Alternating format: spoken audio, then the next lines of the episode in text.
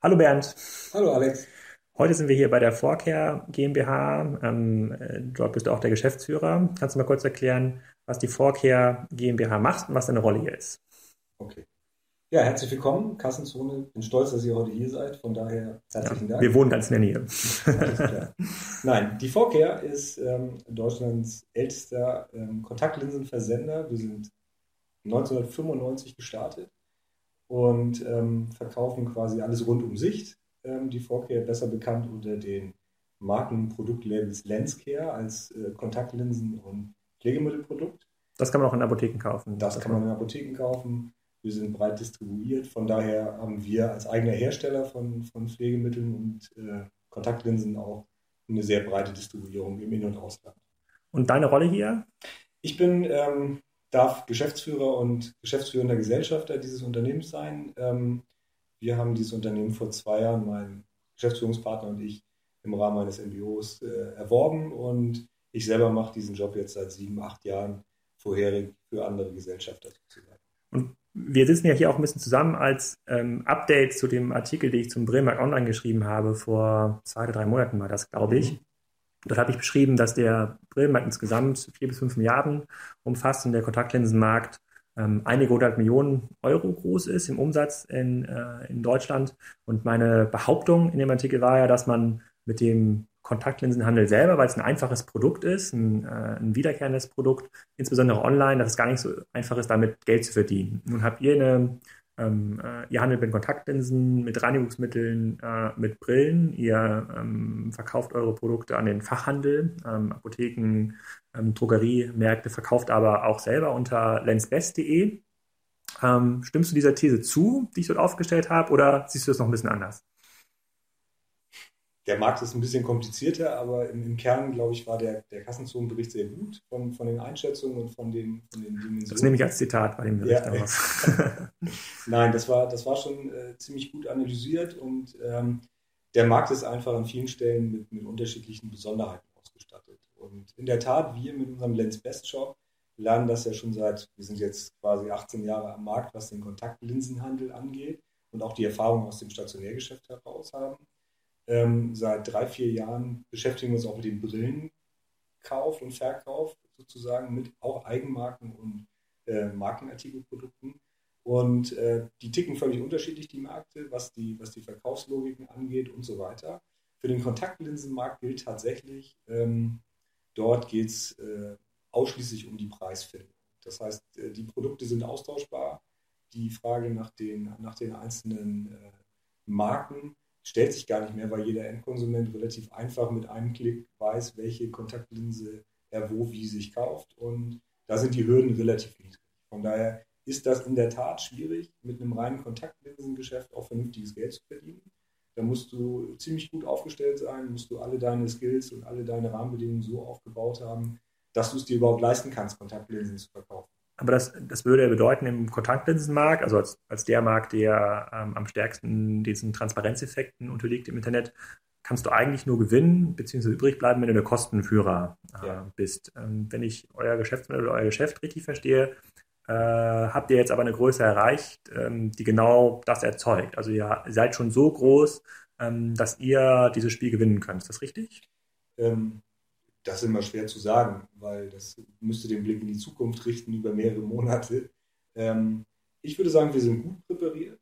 Wir haben, wir haben in den letzten fünf, sechs Jahren unsere Hausaufgaben gemacht. Wir haben eine übermäßig große Administration und Organisation runtergedampft auf das Notwendige und sind sehr effizient, glaube ich, in den Detailprozessen. Und das ist das, was mit Kostenführerschaft hinlänglich zu übersetzen ist. Du musst einfach wissen, was du tust und du musst ziemlich genau in den Details sein und die Veränderungen erkennen, damit du dann die Kostenstrukturen entsprechend ausrichten kannst. Und kaufen dann die Kunden online nach, ähm, nach Kontaktlinsen-Marken? Also suchen die speziell nach der Lenska-Marke, die jetzt in der Apotheke vertreibt, oder suchen die ähm, äh, nach anderen speziellen Marken oder reicht es aus? Ich glaube, Amazon hat jetzt auch so einen Kontaktlinsenfinder eingerichtet. Ähm, reicht es aus, komplette No-Name-Produkte äh, anzubieten? Geht es nur nach dem, nach dem Preis da? Ähm, die Kunden, nein, die suchen ziemlich genau nach dem Produkt, was sie in der Hand haben. Die haben in ihrer Schachtel zu Hause irgendwie einen Namen drauf und äh, wissen, welche Dioptrien sie brauchen und danach suchen die. Und Äh, da sucht der eine mal nach einem Produktnamen, der andere sucht nach einer, nach einer Herstellermarke. Und natürlich suchen die Leute auch nach Lenscare, unserer Eigenmarke, weil wir, glaube ich, mit der Lenscare alleine aufgrund der, der Länge der Geschichte ähm, einfach auch einen vernünftigen Markennamen etabliert haben. Und um nochmal auf den Onlinehandel zu sprechen zu kommen, in dem Artikel auf kassenzone.de habe ich ja auch ähm, gesagt, dass, die, dass der Shift des Offline-Handels in den Onlinehandel ähm, dort langsamer wird, wo es in die schwierigen Produktbereiche geht, also die Korrektionsbrillen mit den höheren Dioptrienzahlen ähm, anfangen. Deshalb ähm, gehen wir ja aktuell davon aus, dass bis 2020 vielleicht eine Milliarde von dem Markt ähm, online gehandelt werden können ähm, und die, äh, die Kundenbindung an den Optiker oder die äh, Optikerfiliale immer noch sehr groß ist. Beobachtest du das auch? Und du hast ja Echtzahlen, also ihr betreibt einen Shop, ihr seht ja über welche äh, ähm, Bestellwege oder welche ähm, Vertriebswege insbesondere ähm, eurer Kunden die Brillen an den Endkunden geht. Ist es tatsächlich so ein langsamer Shift oder ist der doch ein bisschen steiler, als sich ähm, der klassische Marktteilnehmer das vorstellt? Also der, der Markt ist dadurch, dass, ähm, dass es hier um eine handwerkliche äh, Anpassung geht, beziehungsweise handwerkliche Anpassung ist falsch. Ähm, die, die Leute haben über Jahre gelernt, dass die Brille und, und diese, diese Sehhilfen irgendwie was Besonderes sind. Dass es schwierig ist und da wurde ihnen jahrelang auch ganz viel zu erzählt. Das ist sicherlich im Einzelfall auch richtig, aber die grobe Anzahl der meisten Menschen ähm, haben nicht so ein Riesenproblem, wie es ihnen eigentlich die letzten Jahre so beigebracht wurde. Die Hürde also, im Online ein Produkt zu kaufen, was mir im stationären Bereich immer erklärt wird, ist ganz kompliziert und schwierig und so weiter das Thema ist, glaube ich, das, was diesen Shift verlangsamt. Also die, die Hürde der Menschen, sich jetzt eine Korrekturbrille, und dabei rede ich noch gar nicht von hohen Dioptrien oder niedrigen Dioptrien, sondern erstmal die grundsätzliche Hürde und sich überhaupt vorstellen zu können, dass ich eine Brille, die mir mein Augenarzt oder mein, mein Optiker im Wesentlichen ähm, verkauft hat in der Vergangenheit, die Vorstellung, dass das in der gleichen Qualität mit den gleichen Möglichkeiten auch jetzt online geht, das ist die größere Hürde und davon wird es abhängen, wie schnell dieser Shift passiert. Also, also es, ist kein, es, ist keine, es ist keine technische Restriktion, die diesen Shift äh, ähm, verlangsamt, sondern das Kundenkaufverhalten. Also das gelernte Kaufverhalten, das muss sich den neuen Marktmöglichkeiten anpassen. Ja. Ich glaube, das, das, das beschreibt das ganz gut. Und sicherlich wird die Technik das begünstigen, weil am Ende des Tages ähm, die, die eigentliche äh, Hürde, die der Kunde ja nehmen muss, der muss ja wissen, wie seine Brille aussieht, beziehungsweise in welchen Stärken er die Brille braucht. Und diese Punkte sind äh, das entscheidende Medium, was im Moment noch nicht in der, in der Detailliertheit online abgebildet werden kann. Das heißt, wir sind darauf angewiesen, dass der Kunde, der bei uns bestellt, sich mit seinen richtigen Werten die richtige Brille quasi ordnet. Dann bekommt er das handwerklich exakt gleiche Produkt, was die Qualität der Gläser, der, der Fassung und so weiter angeht. Aber ähm, immer vorausgesetzt, dass er das, was er dort eingibt, auch dann richtig Und du bist jetzt auch länger im Markt und beobachtest sicherlich auch, wie sich der ähm, Wettbewerb oder neue Wettbewerber, die online entstehen, äh, ähm, versuchen, Marktanteile äh, zu bekommen.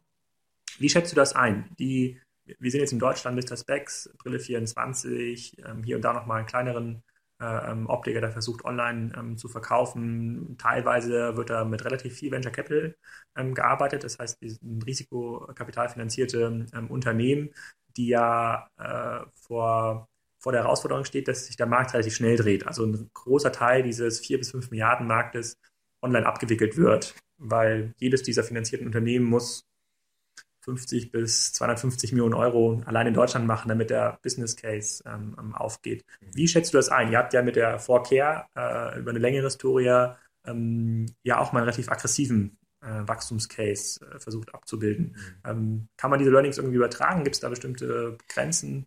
Ähm, ist, das, ist das möglich, dass sich das so schnell dreht und man dann ein profitables Geschäft machen kann? Also es liegt mir fern, über, über Wettbewerber dort an der Stelle äh, groß eine Meinung äh, offiziell kundzutun. Ähm, da gibt es sicherlich solche und solche, ein paar, denen man das zutrauen kann, ein paar, denen man das eigentlich nicht zutrauen kann. Von daher die, die Grundfrage, die dahinter steckt, wir kommen ja aus einer Historie, wo wir auch Venture finanziert waren, zeitlang. Und haben auch alle möglichen Kurven genommen. Wir haben Auslandsgesellschaften gegründet und wieder geschlossen. Wir haben äh, Wachstumspfade aufgemalt, Hockeystick-Geschichten erzählt, alles, was man so hinlänglich erzählt, wo man sagt, ich kann hier noch nichts verdienen, aber in der Zukunft. Ähm, alle diese Geschichten sind nicht richtig aufgegangen. Jetzt kann man immer sagen, wir haben das alles falsch gemacht ähm, oder der Markt ist einfach anders. Aus heutiger Sicht würde ich sagen, dass, ähm, dass der Markt sich entwickelt, dass es ähm, aus meiner Erfahrung heraus nicht, nicht schlau ist, sich in alle möglichen internationalen Märkte oder sonstige Aktivitäten zu, äh, zu verrennen, weil da auch die Komplexität überdimensional steigt und wir dann wieder das Problem haben, äh, das noch profitabler hinzukriegen, als es dann ohnehin schon passiert. Also ähm, ich glaube, dass es einfach ein Prozess ist, der, der Stück für Stück sich entwickeln wird. Das Kaufverhalten wird sich weiter ändern. Ähm, ich wage zu bezweifeln, dass es in dieser Geschwindigkeit passiert. Ähm, das zeigt einfach unsere, wie gesagt, lange Historie, fast 20 Jahre. Ähm, der Kontaktlinsenanteil ist relativ konstant die letzten 10, 20 Jahre und der Anteil derjenigen, die davon dann online kaufen, ist auch relativ konstant. Da sind jetzt keine exorbitanten Wachstumspfade. Das erklärt auch, warum dieser Preiskampf so groß ist, weil jeder, der da auf den Markt kommt und versucht sozusagen Marktanteile sich teuer zu erwerben, muss das über den Preis machen. Es gibt keine andere Möglichkeit äh, in der Austauschbarkeit. Es sei denn, man hat so eine Eigenmarke, da ist die Kundenbindung das ist ja noch ein extrem interessanter Punkt, die ähm, kleinere Optiker oder auch kleinere äh, Optikerketten ähm, haben ja gar nicht die Power, große Eigenmarken äh, zu entwickeln. Und ähm, wir sehen jetzt einen großen Gewinner im, im Optikermarkt, das ist Fiemann, die letzten 20 Jahre, die es quasi als erster großer Fialist geschafft haben, äh, sehr, sehr gute Marktanteile zu erlangen und die ist auch sehr, sehr profitabel ähm, abzudecken. Jetzt kommen wir aber in das Problem rein, auch mit dem E-Commerce, dass die vergleichbaren Produkte, dazu gehören Korrektionsbrillen äh, ähm, in erster Linie gar nicht, sondern äh, ähm, die äh, sozusagen Pflegemittel, äh, Kontaktlinsen, ähm, Sonnenbrillen, ähm, dass es da dem klassischen Optiker immer schwerer fällt, überhaupt Geld mit zu verdienen. Wenn ich die Ray-Ban-Brille nicht zum Marktpreis anbieten kann, der Marktpreis bestimmt durch eBay, Amazon, ähm, ähm, andere Online-Shops, dann, dann wird das nichts. Äh, übt da oder führt das dazu, dass der Druck auf, den, auf die unabhängigen Optiker noch mehr steigt? Also laufen wir jetzt gerade in so eine Phase rein, wo es für die noch schwieriger wird? Also gefühlt würde ich sagen ja. Und wir haben ja ein eigenes äh, Markenpartnerschaftsprogramm mit der Marke Lenscare. Das heißt, ähm, wir arbeiten auch mit, mit diversen Optikern zusammen, die von uns auch Produkte beziehen und, und äh, uns quasi über die Marke Lenscare dort vor Ort vertreiben und auch anpassen.